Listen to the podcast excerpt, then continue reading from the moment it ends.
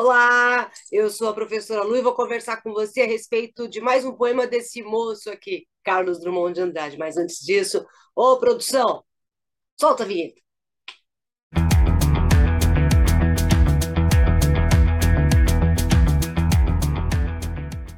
Oi, pessoal. Vamos à leitura de mais um poema de Drummond, extraído do livro Alguma Poesia.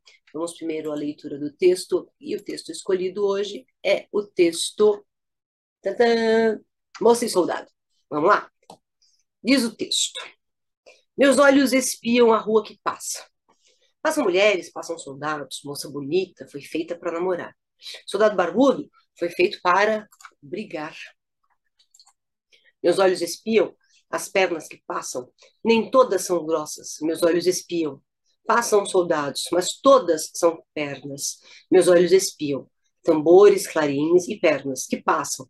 Meus olhos espiam, espiam, espiam, soldados que marcham. Moças bonitas, soldados barbudos, para namorar, para brigar. Bom, vocês devem lembrar que o Drummond fez aquela divisão da obra dele, né, nos campos temáticos. Então, aqui a gente, considerando aqueles nove campos temáticos, aqui nós teríamos o indivíduo uh, todo retorcido, não é? Então, seria esse o, o campo temático né, do moça e soldado, né, indivíduo todo retorcido, tá bom?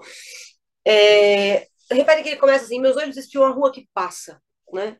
A rua que passa por onde? Passa pelo eu lírico. E repare que você tem um deslocamento. A ideia que você tem é que o eu lírico está parado e a rua que está passando, né? E não justamente o oposto, né? que é o lógico, né? Seria o eu lírico passando. Então é a rua que está passando pelos olhos dele, tá? E está observando essa rua, né? Fisicamente aqui a partir dos seus olhos. Né? Passam mulheres, passam uh, soldados. Moça bonita foi feita para namorar. Soldado barbudo foi feito para brigar. Repare que tem uma, uma, um jogo de oposição aqui, né? A moça bonita está associada ao quê?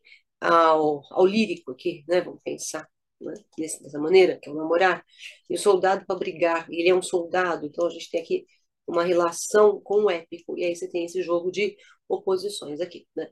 Uh, esse eu lírico, ele está espiando as moças, soldados passando ali pelas, uh, pela rua, né, no caso, e o eu lírico, pelo jeito, ele tá, só está observando, então há uma certa ausência de, de amor, né, experimentado por esse eu lírico. Ele diz: Meus olhos espiam as pernas que passam. Quando ele coloca que eles espiam as pernas, as pernas que passam, você tem aqui uma metonímia, né? Você tem uma metonímia, uh, que a gente pode nomear também como uh, sinédoque, né? Uh, existe um, um tipo de, de metonímia com a ideia de, de parte pelo todo, né? Que a gente vai chamar de sinédo, que é, parte pelo todo ou todo pela parte, né?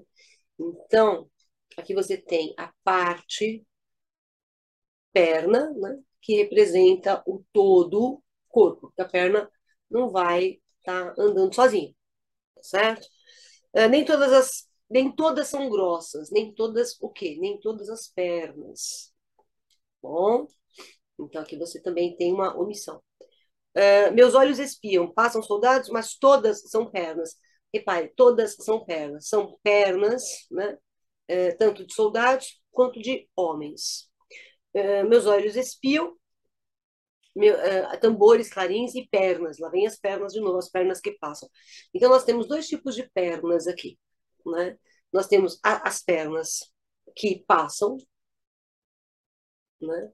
mas a gente também vai ter as pernas que marcham, que são as pernas dos soldados aqui, né? Soldados que marcham, estão aqui embaixo, tá vendo? Uh, meus olhos espiam, espiam, espiam, né? Essa ideia do espiar lembra para a gente o, o né? É, ele está ali como tendo uma certa satisfação só de observar essas pernas passando, né? É, soldados barbudos, moças bonitas, soldados barbudos para namorar, para brigar. Então, repare, os soldados barbudos, eles namoram também, né? Então, a gente tem uma relação aqui meio de inveja do, do soldado, um certo ciúmes uh, do soldado, né? Os soldados que namoram aqui. E ele diz assim: só eu não brigo, só eu não namoro. Eu deixei isso aqui para ler só no final, né? Só eu não brigo, só eu não namoro. E assim termina. Isso aqui parece, sabe o quê? É uma certa infantilidade. Por que uma certa infantilidade? Para as crianças, né? Só eu não faço isso, só eu não faço aquilo. É um, um choro meio infantil, é meio manha de criança, né? É, olha, eu não brigo, eu não namoro. Então, eu não sou um soldado, eu também não sou uma mulher ou uma pessoa que namora. Né?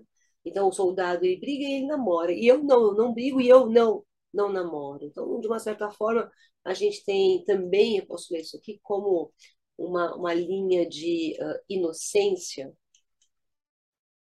não é? aquela infantilidade, aquela inocência, mas é uma inocência uh, ou uma timidez. A gente pode pensar até na, na ideia de, de timidez, né? então, uma, uma inocência ou uma timidez, vou colocar aqui timidez. Né? Só que assim, tanto essa inocência quanto essa timidez, elas são fingidas, né? Porque a gente sabe que ele está ali observando e o prazer dele é justamente essa observação. Como ele não briga, como ele não namora, parece que ele também, por, por não brigar e uh, por não namorar, né, isso parece uma forma de exclusão. Então, ele é um excluído. É, excluído do quê? Das normas né, convencionais da sociedade. Né? Então, é como se ele estivesse fora desse padrão uh, meio social. Né? Esse eu todo retorcido aqui é justamente, a gente pode justificar por causa desse tédio, né? É, é um tédio, é um tédio de uma pessoa que está ali espiando moças, está espiando soldados, passando pelas ruas, e o eu lírico está vivendo ali sem amor. Então, essa seria uma justificativa, né? para o tédio vivido por esse eu lírico. Tá bom? Eu espero ter te ajudado, tá? Se puder, compartilha. Já sabe essa história. Não é todo mundo fala, não vou ficar repetindo, mas se puder ajudar, eu agradeço imensamente, tá bom? Um beijo, obrigada e até a próxima. Tchau.